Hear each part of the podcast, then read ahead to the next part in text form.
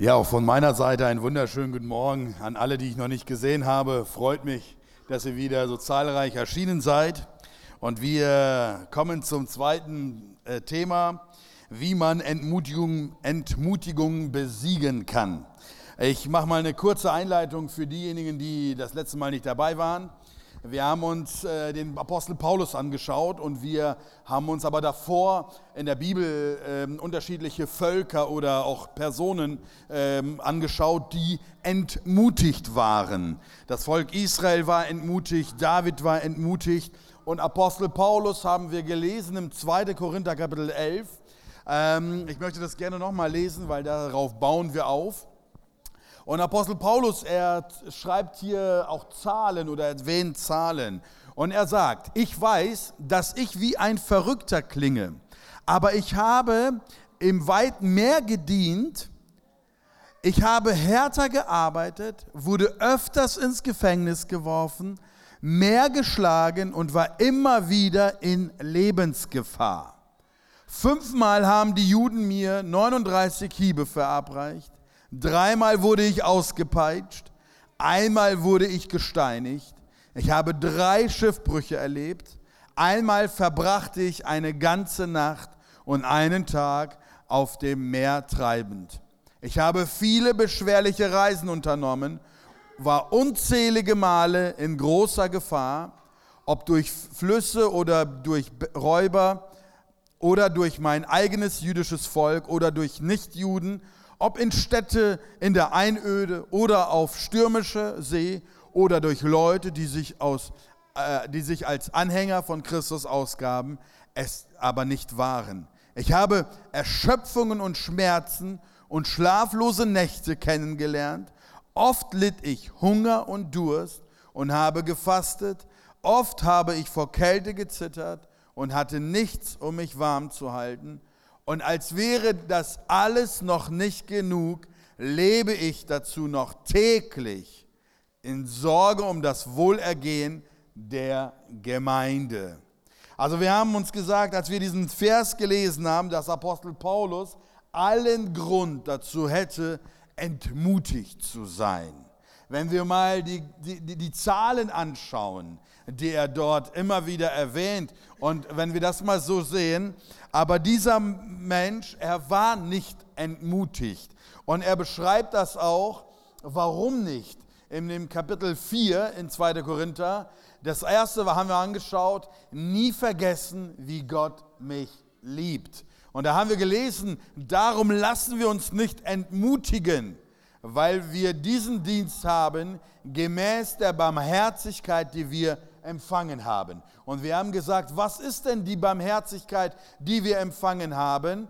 Und wir haben drei Dinge angeschaut, dass Gott mir gibt, was ich brauche und nicht das, was ich verdiene. Dass Gott schon vorher alle meine Fehler kannte und mich trotzdem schuf oder erschuf. Und drittens, dass Gott jede Sünde kennt, die ich begehen werde und mich trotzdem liebt. Das ist das, was wir angeschaut haben über Barmherzigkeit. Nicht vergessen, dass Gott mich liebt. Zweitens haben wir angeschaut, nichts vorzutäuschen. Ich muss ich selbst sein. Und da sagte er, wir lehnen alle skrupellosen Methoden der Verkündigung ab. Das heißt, wir sind echt und wir sind wahr. Wir suchen nicht, jemanden zu überlisten. Und wir verfälschen Gottes Wort nicht, sondern wir sprechen die Wahrheit vor Gott das wissen alle, die aufrichtigen Herzens haben. Ich selbst sein. Und wir haben gesagt, unterstreicht dieses. Nichts ist so entmutigend, jemanden zu gefallen wollen, der man gar nicht ist. Und äh, wir haben gesagt, viele Leute sind dabei, immer wieder dort irgendjemanden zu gefallen, obwohl sie es aber, oder mit irgendjemandem zu gefallen, obwohl sie es gar nicht sind. Erinnern, drittens, Erinnern, es geht nicht um mich, es geht um und es geht auch nicht um dich, sondern es geht um Jesus. Apostel Paulus sagt hier, denn wir predigen nicht aus uns selbst, sondern Jesus Christus, dass er der Herr ist, wir aber eure Knechte um Jesu willen. Und wir haben gesagt, Gott ist mehr daran interessiert, warum wir Dinge tun, als das, was wir tun. Denn wir sagten, du kannst das Richtige tun aus einem falschen Grund und warum bestimmt deine Ausdauer.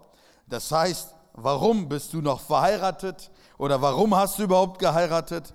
Warum dienst du? Warum bist du Christ geworden? Und so weiter. Das hält dich am Ziel und das hält dich auch äh, da dran, an dem, wo du bist. Und das vierte haben wir uns angeschaut. Ich muss entspannt mit meinen Begrenzungen umgehen. Und genau das hatte auch Apostel Paulus gemacht.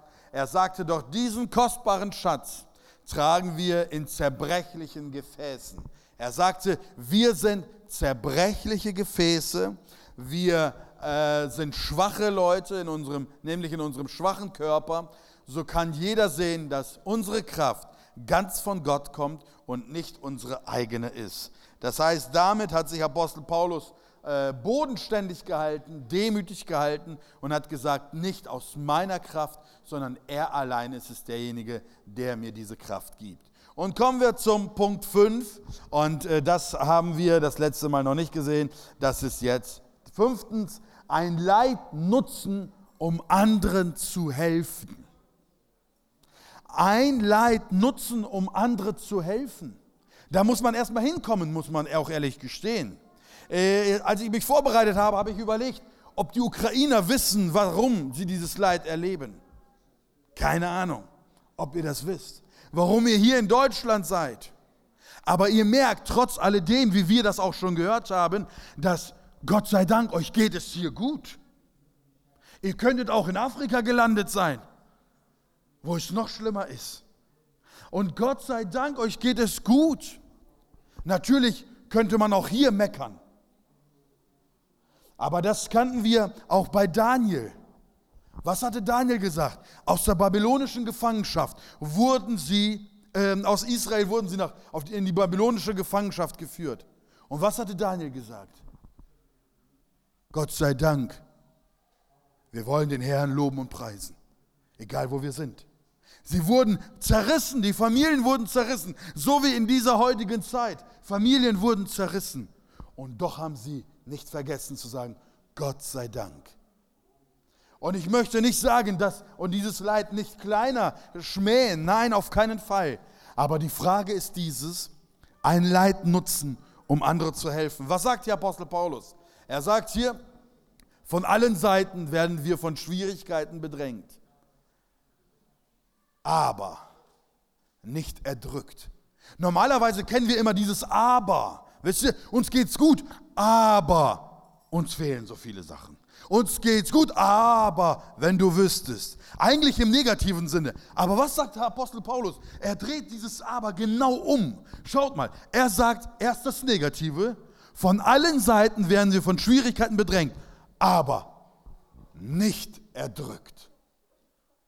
Wenn du mal wieder ein Aber benutzt, dann sag erstmal das Negative und dann das Positive. Denn genau das macht die Apostel Paulus. Wir sind ratlos, aber nicht verzweifeln. Wir werden verfolgt, aber Gott lässt uns nicht im Stich. Wir werden zu Boden geworfen, aber wir stehen auf und machen weiter. Wow! Apostel Paulus, wie gewaltige Worte sagst du es hier und wie ermutigst du uns mit diesem Brief, den du da geschrieben hast. Und warum Apostel Paulus das alles in Kauf genommen hat, all seine Schmerzen, das finden wir in diesem Vers 2. Korinther 4, 15. Das alles ist zu eurem Besten und wenn Gottes Gnade immer mehr Menschen zu Christus führt, wird er auch der äh, Chor derer, die ihm danken, immer lauter und Gott wird immer mehr Ehre erwiesen. Wisst ihr, immer wieder finden wir und erleben wir, wenn Menschen unter Druck kommen, in schwierigen Situationen, egal aus welchem Land, sind sie echt oder sind sie nicht echt. Apostel Paulus wurde immer wieder, das, äh, er sagte, wir sind echt, wir wollen echt sein. Und dann erlebst du die Menschen, die, wie sind sie wirklich drauf? Wie ist es bei dir? Wie ist es bei mir? Wenn wir in Schwierigkeiten kommen, wenn wir in Drucksituationen kommen, was sind wir da für Menschen? Apostel Paulus sagt, ich werde nicht entmutigt, denn mein Leid hilft den anderen Menschen. Er sagte, mein Leid hilft den anderen Menschen. Sie werden erbaut und ich helfe dadurch Menschen. Und ich freue mich, wenn dadurch Menschen zu Christus kommen. Eine Studie hat ergeben, in Amerika hat man eine Studie gemacht, dass die Menschen, die wussten, warum sie leiden, äh, dieses Leid viel besser ertragen haben. Einige Menschen, die nicht wussten, warum sie leiden, sie, das war sehr, sehr schwer. Noch einmal möchte ich sagen, wir werden von allen Schwierigkeiten bedrängt. Ich weiß nicht, ob Apostel Paulus immer dafür eine Antwort wusste. Warum werden wir jetzt von allen Schwierigkeiten bedrängt? Aber er sagte, aber wir werden nicht erdrückt. Wir leben immer noch. Wir sind immer noch da. Wir sind ratlos. Bist du manchmal ratlos mit deinen Kindern, mit deinen Nachbarn, mit deinen Mitmenschen, mit der Situation, mit deiner Arbeit, mit deinem Chef? Bist du manchmal ratlos? Ja, ich auch. Aber wir verzweifeln nicht. Wir verzweifeln nicht. Bist du, wirst, wirst du manchmal verfolgt? Manche Menschen werden manchmal in Gedanken verfolgt. Manche Menschen werden von ihrem Land verfolgt, weil dort Krieg ist. Aber Gott lässt uns nicht im Stich. Wir werden zu Boden geworfen. Ja, manchmal lese ich das. Da rufen mich Leute an. Ich habe wieder gesündigt und da bin ich wieder am Boden zerstört. Ich habe wieder da versagt. Aber wir stehen immer wieder auf und machen weiter. Die Bibel sagt, ein Gerechter fällt siebenmal und er steht immer wieder auf. Apostel Paulus ist ein wirklich Ermutiger. Ich möchte dich fragen, wie identifizierst du dich mit diesen Versen? Findest du? Schau mal da hinein, denn die, das Wort sagt, das Wort Gottes ist wie ein Spiegel. Schau mal hinein in diesen Spiegel. Was siehst du da? Wen siehst du da?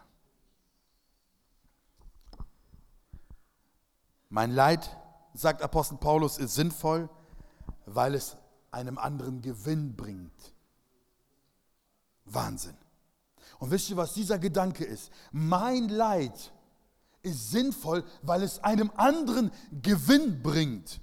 Das ist das, wie Christus denkt.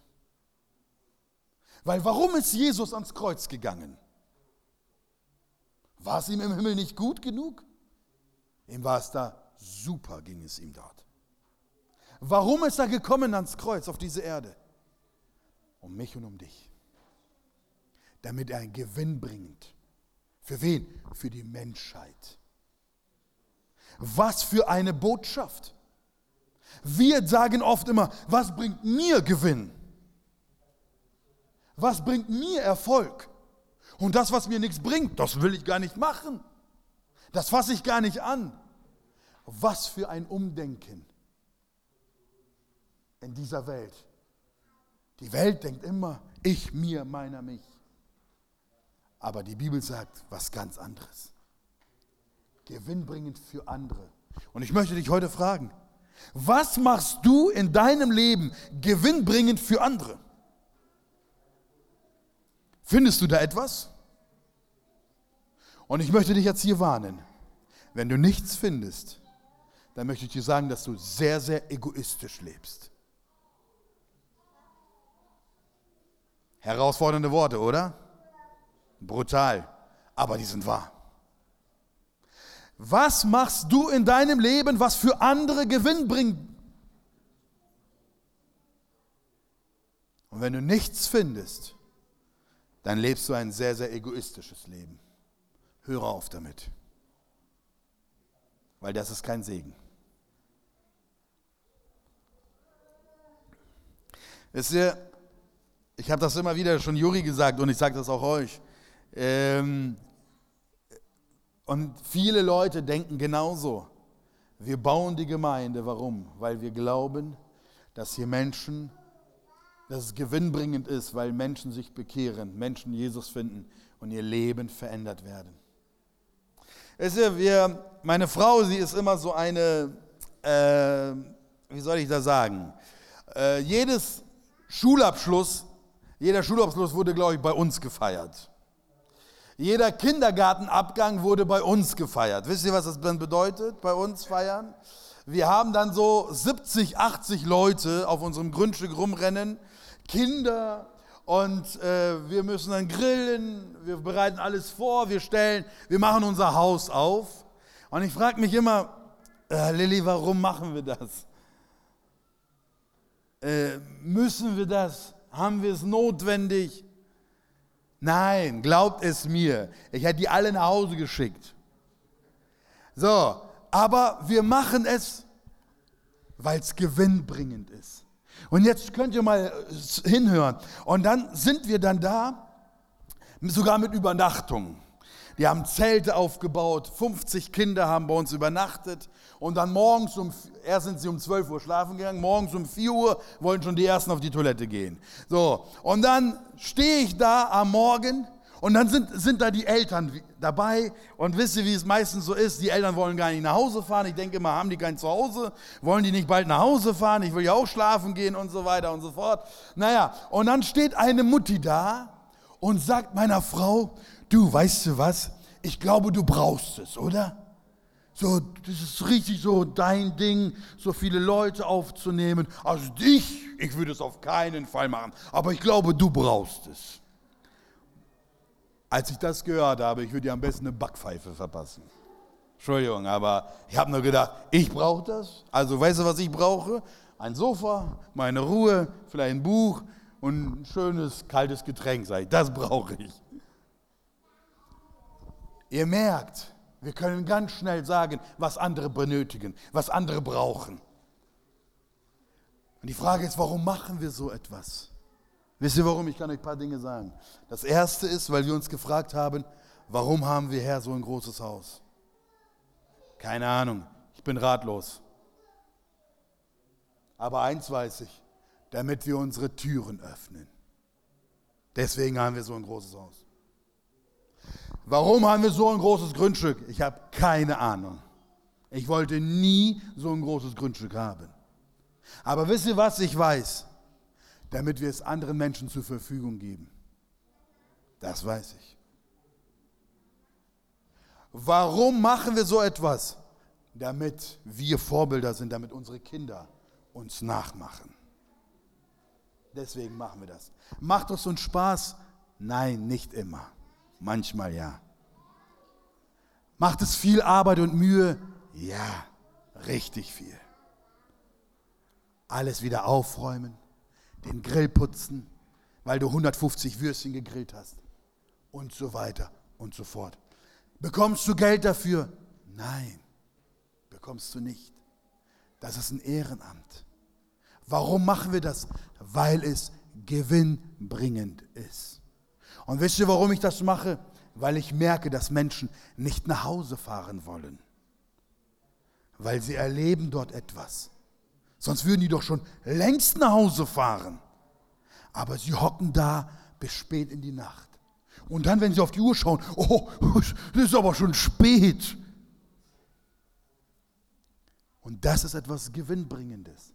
Und deswegen möchte ich dich fragen, ich glaube fest daran, dass hier Familien sind, die ihre Türen öffnen von ihren Häusern, die ihre Gartentore öffnen von ihren Gärten. Warum? Weil sie etwas verstanden haben. Wir wollen teilen. Es ist gewinnbringend. Wir wollen nicht egoistisch leben. Wir wollen geben. Weil Jesus uns das vorgelebt hat weil der Herr selber uns das vorgelebt hat. Und so vieles dürfen wir hier erleben. Und deswegen ein Leid nutzen, um anderen zu helfen. Ja, Arbeit ist manchmal schwer, aber wir helfen dadurch anderen. Wir zeigen anderen Menschen, was dann ist. Und auch hier die Frage, wie sprichst du mit anderen Ukrainern? Wie sprechen wir mit anderen Deutschen? Wie sprechen wir in unserem Land? Was hören Menschen von uns? Nur Gemecker? Und ich möchte euch eins sagen, manche Menschen haben schon vergessen, was es heißt, positiv zu reden, ermutigend zu reden. Und ich möchte nochmal sagen, was für ein Leben führen wir? Was haben andere Menschen von unserer Ehe? Haben wir uns mal vor, ich glaube, zehn Jahren gefragt. Wir standen an einem Haus am Fahrstuhl und dann habe ich Lilly gefragt, Lilly, ich weiß gar nicht, wie der Gedanke kommt. Was haben andere Menschen von unserer Ehe? Da denke ich immer, hä? Das ist doch unsere Ehe. Was sollen andere Menschen von unserer Ehe haben? Und wisst ihr, was wir angefangen haben? Wir haben angefangen, Pärchenbegleitung zu machen. Nur aus diesem einen Grund. Weil wir gesagt haben, andere Menschen sollen etwas von unserer Ehe haben. Denn die Fehler, die wir gemacht haben, sollen andere nicht machen. Ich, ich teile doch nicht meine Frau, Nein, aber ich teile unsere Erfahrungen. Das. Und die Frage ist, was haben andere Menschen von deiner Ehe, von deiner Familie, von deinem Portemonnaie, von deinem Hab und Gut? Was haben andere Menschen davon? Wisst ihr, wir haben drei Bullies. Und ich, wir haben die immer ausgeliehen. Und zu 80 Prozent, ich will nicht übertreiben, kamen die kaputt nach Hause. Irgendwann habe ich gesagt, puh, ich kann das nicht mehr machen. Ich sage, Feierabend, ihr kriegt keine Bullis mehr. Aber ich habe gesagt, okay, ich weiß aber, dass es dass ein Geben ein Segen ist. Also habe ich einen Anhänger, genauso groß wie ein Bulli. Kann jeder haben, zu jeder Zeit. Braucht kein Geld geben. Einfach nur ausleihen und nehmen. Warum mache ich das? zum Geben. Und wisst ihr, das habe ich von meinem Schwiegervater gelernt. Sie haben in Osnabrück eine Kirche. Und da ist ein Parkplatz in dieser Kirche. Wisst ihr, es gibt viele Christen, viele Gemeinden, unterschiedliche Gemeinden. Sie, einige denken sehr positiv über Osnabrück und einige denken nicht sehr, sehr positiv über Osnabrück. Aber alle denken sehr positiv über den Parkplatz. Warum? Weil der kostenlos ist. So, und dann war es mal so, kam jemand zu meinem Schwiegervater und sagte, du Pastor, wir müssen den Parkplatz zumachen. Er sagte, warum? Er sagte, jeder nutzt ihn und dann, wenn wir kommen, haben wir dann keinen Platz. Also wir müssen ihn zumachen. Und dann erzählte er äh, eine Geschichte. Und er sagte, weißt du was? Es gab ein Dorf, das hatte einen Brunnen. Und zu diesem Brunnen durfte jeder kommen und Wasser holen. Jeder durfte Wasser schöpfen. Aber irgendwann mal kam einem Menschen etwas in Erinnerung und sagte, oh, stell dir mal vor, dieser Brunnen ist irgendwann mal leer geschöpft. Und dann haben die gesagt, alles klar, wir machen das so, dass dieses Wasser darf nur noch das Dorf schöpfen. Und haben gesagt, alles andere, ihr dürft nicht mehr kommen. Und haben den versperrt nur für das Dorf. Nach einigen Monaten ist das Wasser kaputt gegangen.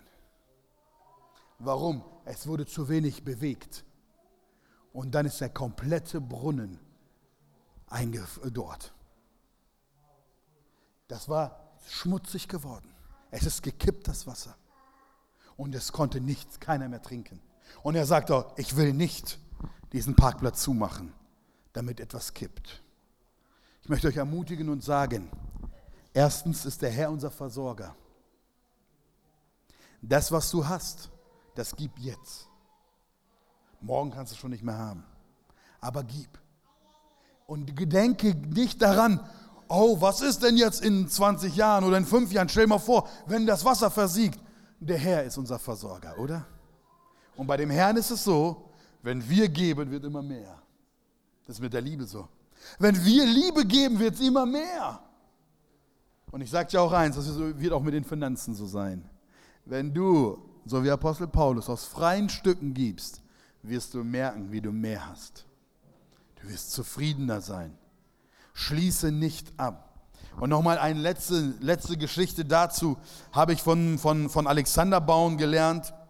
ein, der Schwiegervater von meinem Bruder.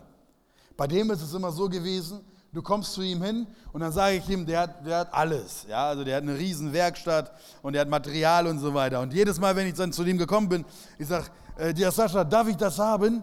Dann fragt er immer, wann brauchst du das? Dann sage ich immer gesagt, ich brauche das jetzt. Er sagt, wenn du es jetzt brauchst, nimm es. Weil später kann ich das auch gebrauchen. Und wisst ihr, was ich bei mir gemerkt habe? Ein Freund kam zu mir und sagte, du Paul, darf ich das Holz haben? Und ich wusste, ich wollte was bauen. Irgendwann mal. Wann wusste ich nicht. Ich wollte was bauen. Und was ist dann passiert? Irgendwann, wo ich das aufgeräumt habe, ist das Holz vergammelt. Und ich konnte damit nichts mehr machen. Und als ich das weggeschmissen habe, habe ich an meinen Freund gedacht, der das haben wollte. Wo ich aber gesagt habe, nein, nein, jetzt nicht ich brauche das später. Heute lebe ich so, wenn Leute zu mir kommen und mich etwas fragen, dann frage ich sie, wann brauchst du das? Jetzt nimm es. Nimm es. Weil die Bibel sagt es uns. Wenn ein Bedürftiger zu dir kommt und du hast es, gib ihm. Die Bibel sagt es. Sprüche. Seid weise. Und seht zu, dass ihr anderen hilft. Etwas abzugeben von sich ist Leiden, ja. Du hast weniger. Deine Reserven werden weniger.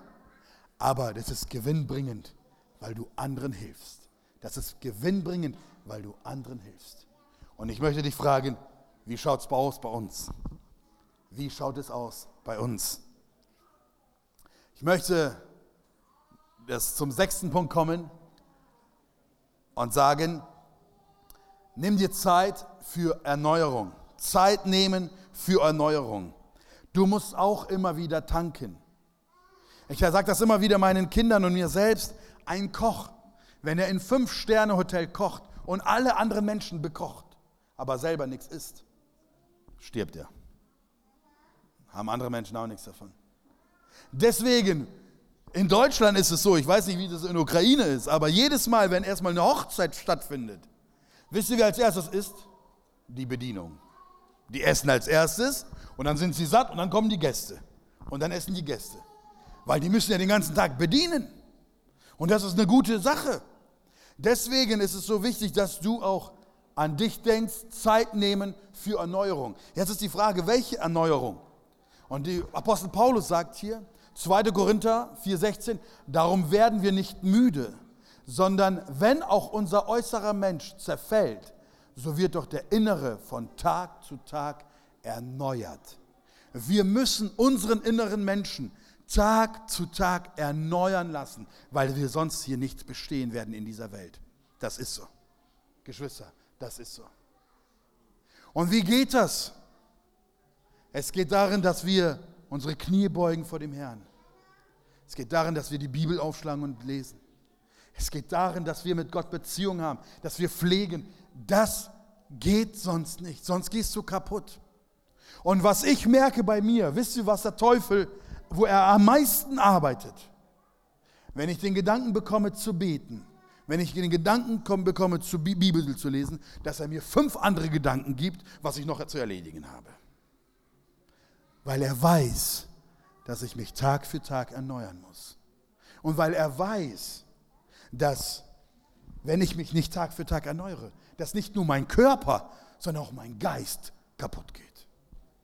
Mal ganz ehrlich, unseren Körper, da können wir den nicht aufhalten, der geht kaputt, versteht ihr? Da kannst du noch so viel Cremchen benutzen und so weiter, das wird faltig. Das wird einfach alt. Das ist so. Aber unser Geist, sagt uns die Bibel, der wird nicht alt, wenn er nicht von Tag zu Tag erneuert wird. Und somit ermutigt uns hier Apostel Paulus, lade dich neu auf. Warum? Für die Teenager und für die, für die Erwachsenen. Wer kennt das nicht? Das Ladegerät vom Handy verlegt. Wer kennt das? Wer sucht immer wieder mal das Ladegerät vom Handy? Genau, einige sind hier, ne? Irgendjemand hat es wieder genommen. Da ist der Platz bei meinem Ladegerät, irgendjemand hat es wieder genommen. Und ich bin müde abends und will mich hinlegen. Was mache ich abends? Was meint ihr? Schau auf mein Handy, nur noch 2%. Ich suche das Ladegerät, bis ich es finde. Ich bin müde, ich will schlafen. Ich suche das Ladegerät, bis ich es gefunden habe. Warum? Da ist mein Handy, da ist mein Wecker, da ist, sind Informationen. Ich weiß, morgen benötige ich das. Fürs Handy tun wir so viel. Wie viel tun wir für unseren geistlichen Menschen? Habe ich mir selber die Frage gestellt. Mal ganz ehrlich. Was tun wir nicht alles fürs Handy? Damit es voll ist. Ganz viel. Was tun wir für den geistlichen Menschen? Ihr merkt, das ist ein Wahnsinnsvergleich. Ich könnte noch weitergehen. Wie oft schauen wir aufs Handy? Wie oft haben wir das Handy in der Hand? Wie viel wert ist das Handy für uns? Meine Güte, wenn wir so viel die Bibel in der Hand hätten. Wow, was für ein Vergleich. Das kannst du doch jetzt nicht so vergleichen. Nein, ich weiß. Aber lass uns doch mal ein bisschen rumspinnen. Ohne Handy haben wir auch gelebt. Aber ohne der, Bibel haben wir nicht gelebt. Merkt ihr was? Ohne der Bibel haben wir nicht gelebt. Ohne Handy schon. Und lass diesen Vergleich mal in dir sacken. Ich habe ihn auch bei mir gesagt. Und ich habe gemerkt, ich habe gesagt, hey, für das Ding habe ich sehr viel Zeit. Wie viel habe ich auf der anderen Seite? Für meinen geistlichen Menschen Zeit. Lass uns daran erinnern, was Apostel Paulus hier sagt von Tag zu Tag sich erneuern lassen. Jeden Tag die Beziehung zu pflegen, jeden Tag äh, nicht nur einmal in der Woche, nicht nur einmal im Jahr Urlaub machen. Nein, hier steht jeden Tag. Jeden Tag sollten wir das tun. Zeit nehmen für Erneuerung, weil wir sie benötigen. Und ich komme zum letzten Punkt, den Apostel Paulus hier spricht und er sagt hier, auf die Ewigkeit ausgerichtet bleiben. Das ist das, was dich von der Ermut das ist etwas, was die Entmutigung besiegen wird. Die auf die Ewigkeit ausgerichtet bleiben. Schaut mal, denn unsere Bedrängnis ist schnell vorübergehend. Meine, ganz ehrlich, und leicht ist sie. Darf ich noch mal kurz erinnern, was Apostel Paulus erlebt hat? dreimal 39 Mal ausgepeitscht, gesteinigt, dreimal Schiffbruch erlebt, eine ganze Nacht auf dem Meer geschaukelt. Wisst ihr, was das bedeutet? Auf dem Meer? Nachts? Haie vielleicht? Merkt ihr etwas, was da durchgeht? Das ist alles das, was Apostel Paulus hier sagt. Und was sagt er jetzt hier? Denn unsere Bedrängnis, die schnell vorübergeht und leicht ist. Warum kann dieser Mensch sagen, dass seine Bedrängnis leicht war? Weil verschafft uns eine ewige und über alles Maßen gewichtige Herrlichkeit, weil er seine Schwierigkeiten mit der Ewigkeit misst. Und nicht nur mit der Ewigkeit, sondern auch mit der Belohnung, da wir nicht auf das Sichtbare sehen, sondern auf das Unsichtbare, denn was sichtbar ist, das ist zeitlich. Was aber unsichtbar ist, das ist ewig. Apostel Paulus sagt, auf dieser Seite habe ich hier 80 Jahre Leben auf dieser Erde. Aber auf der anderen Seite habe ich die Ewigkeit. Und deswegen ist das Leben schnell vorüber und leicht zu der Ewigkeit hin. Kennt ihr diesen Spruch, wo, wo einer ähm, ich weiß gar nicht, ob das ehrlich, äh, äh, äh, ob das also so eine Geschichte. Äh, da hat einer Leiden ertragen, ganz viel Leid. Und äh, man hat das so aufgewertet, indem man ihm äh, irgendwie so, so Ketten umgelegt hat. so viel Leid hat er getragen und die waren sehr, sehr schwer. Und dann, wo er im Himmel war, und dann wurden diese Ketten wurden in Gold umgewandelt. Und dann hat dieser Mensch gesagt, die Ketten hätten noch schwerer sein können. Aber natürlich, im Himmel ist natürlich wieder alles anders. Aber davon spricht Apostel Paulus. Genau davon spricht er. Er sagt, Leute, die Bedrängnis, die jetzt hier ist, sie ist schnell vorübergehend.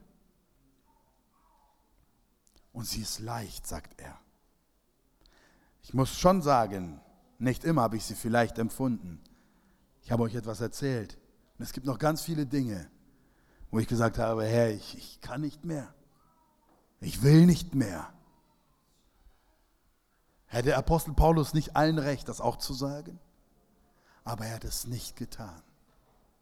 Und er hat seine Bedrängnis als vorübergehend empfunden, schnell vorübergehend und leicht im Gegensatz zu diesem, was die Ewigkeit bietet, was die Ewigkeit gibt. Ich möchte nochmal, es gibt drei Motivationen auf dieser Erde. Drei Arten von Motivation. Die erste ist die innere Motivation. Der Mensch motiviert sich von innen, was zu machen, keine Ahnung, abzunehmen, zuzunehmen, äh, Häuser bauen und so weiter, weil er von innen eine Motivation hat. Wir wissen aber, dass diese Motivation zu Ende irgendwann mal ist. Es gibt eine Motivation von außen. Wisst ihr, welche äußere Motivation ist zum Beispiel, dass wir arbeiten gehen? Dass wir Geld verdienen. Also gehe ich mal ganz stark davon aus. Also es ist bei mir die einzige Motivation, dass ich arbeiten gehe. Fast. Ja, weil äh, sonst würde ich doch nicht arbeiten gehen. Aber ich gehe arbeiten, weil ich Geld verdienen möchte. So, das ist die äußere Motivation. Und dann gibt es noch einmal eine dritte Motivation und das ist die ewige Motivation. Das ist die Ewigkeit. Und diese Ewigkeit hat Apostel Paulus gesehen als allererstes vor den ganzen Bedrängnissen. Und schaut mal, die Bibel sagt es uns sogar, dass Jesus selber indem wir hinschauen auf Jesus, den Anfänger und Vollender des Glaubens, der um der vor ihm liegenden Freude willen das Kreuz erduldete und dabei die Schande für nichts achtet, erachtete und der sich zur Rechten des Thrones Gottes gesetzt hat. Genau das hat Jesus auch gemacht. Was hat Jesus gesehen im Garten Gethsemane? Nicht das Kreuz als erstes, sondern die Ewigkeit und danach das Kreuz. Er hat erst die Ewigkeit gesehen. Warum? Dann hat er gesagt, Vater, nicht mein Wille, sondern dein Wille geschehe. Als erstes hat er das Kreuz gesehen, wo er gesagt hat, Herr, möge dieser Kelch an mir vorübergehen. Aber er hat umgedacht. Er hat angefangen, die Ewigkeit zu sehen und danach das Kreuz. Weil er dann gesagt hat, Vater, nicht mein Wille, sondern dein Wille geschehe. Geschwister, wir müssen umdenken. Wir müssen umdenken. Sehr oft sehen wir das hier und jetzt, die Bedrängnis von heute, das Leid von heute. Wir müssen auf die Ewigkeit schauen. Wir müssen immer wieder auf die Ewigkeit schauen. Das ist herausfordernd, aber nur das ist das, was uns Überleben schenkt. In dieser Welt. Denn wir leben in einer kaputten Erde, in einer kaputten Welt. Es gibt eine Frau, eine alte Frau, Carrington Bone. Sie hatte einen richtig, richtig guten Satz gesagt. Und sie sagte, wenn du auf die Welt schaust, bist du besorgt. Sind wir besorgt? Ja klar, wenn ich auf die Welt schaue, bin ich richtig besorgt. Warum? Ich schaue mir China an mit Amerika. Ich schaue mir Ukraine mit Russland an. Ich schaue mir äh, Korea mit, äh, mit, mit, mit, mit äh, Amerika an. Ich schaue mir die, die, die ähm, Europa an, wie alles wackelt. Ich schaue mir die ganzen Konflikte an. Das ist ja Wahnsinn. Das ist ja wie ein kesselnder, äh, wie ein brodelnder Kessel. Da muss nur einer machen und schon geht eine Atombombe hoch. Wenn ich auf die Welt schaue, dann bin ich besorgt, ja. Wenn ich auf mich schaue, dann bin ich manchmal deprimiert, ja. Ich weiß nicht, wie es dir geht, aber mir geht es manchmal ja. Wenn ich in den Spiegel schaue, sage schon wieder versagt, schon wieder nicht geschafft. Da kann ich deprimiert sein. Aber eins sage ich euch, wenn wir auf Jesus schauen, dann komme ich zur Ruhe. Das ist Ja und Amen. Wollen wir dafür Preis zum Herrn sagen? Wenn wir auf Jesus schauen, dann kommen wir zur Ruhe. Dann haben wir die richtige Sicht. Und das ist das, was, womit ich dich heute auch ermutigen möchte. Schaue in jeder Lebenslage auf Jesus. Auf Jesus, der bei seinem Vater zur Rechten sitzt. Und derjenige, der uns nicht verletzt. Und ich möchte mit dem Vers Schluss machen. Galater 6,9. Lasst uns aber im Gutes tun nicht müde werden. Können wir Gutes tun? Ja, wir können. Haben wir was zum Gutes tun? Jawohl, haben wir. Denn zu seiner Zeit werden wir auch ernten, wenn wir nicht ermatten. Und wir werden nicht ermatten und nicht ermüden, wenn wir immer wieder auf Christus schauen. So, ich möchte ich nochmal zusammenfassend sagen, der erste Punkt, den wir uns angeschaut haben, nicht vergessen, wie Gott uns liebt. Der zweite Punkt, nichts vorzutäuschen, ich, ich selbst sein. Der dritte Punkt war, erinnere dich, es geht nicht um dich, es geht nicht um mich. Den vierten Punkt haben wir gesagt, entspannt mit seinen Begrenzungen umzugehen. Wir sind nicht Superman und nicht Superwoman. Fünftens, das Leid nutzen, um anderen zu helfen. Und es gibt genug Leid auf dieser Erde. Sechstens, Zeit nehmen zur Erneuerung. Und siebtens, auf die Ewigkeit ausgerichtet bleiben.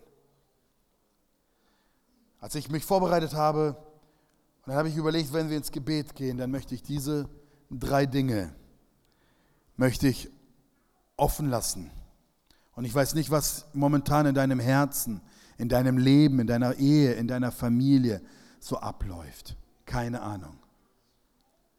Aber der Herr sprach, es gibt so viele Leute, die schauen auf diese Welt und die sind besorgt.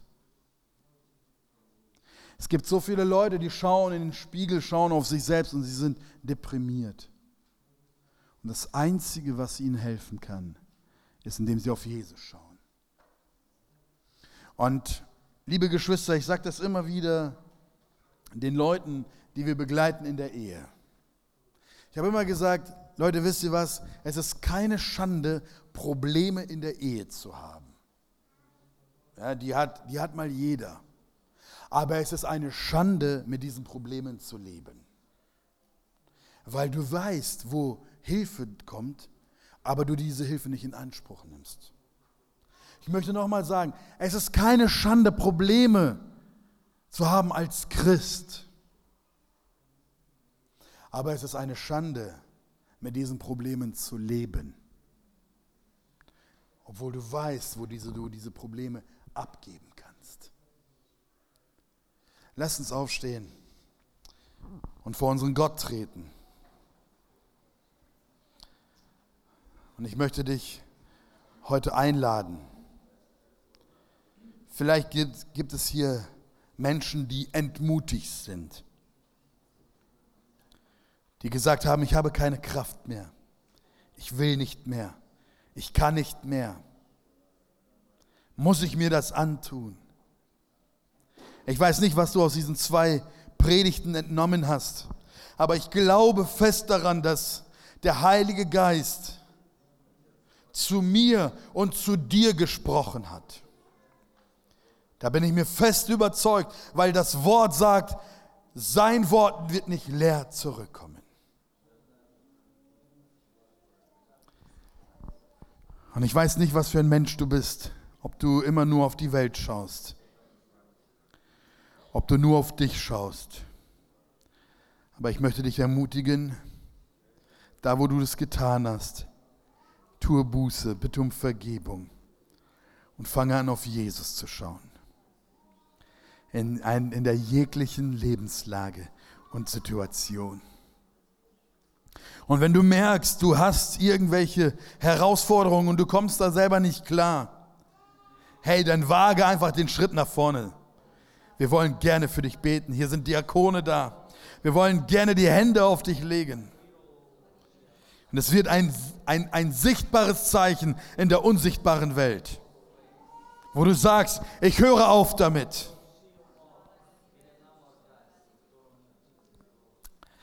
Lass uns beten. Halleluja, Jesus. Goloremen.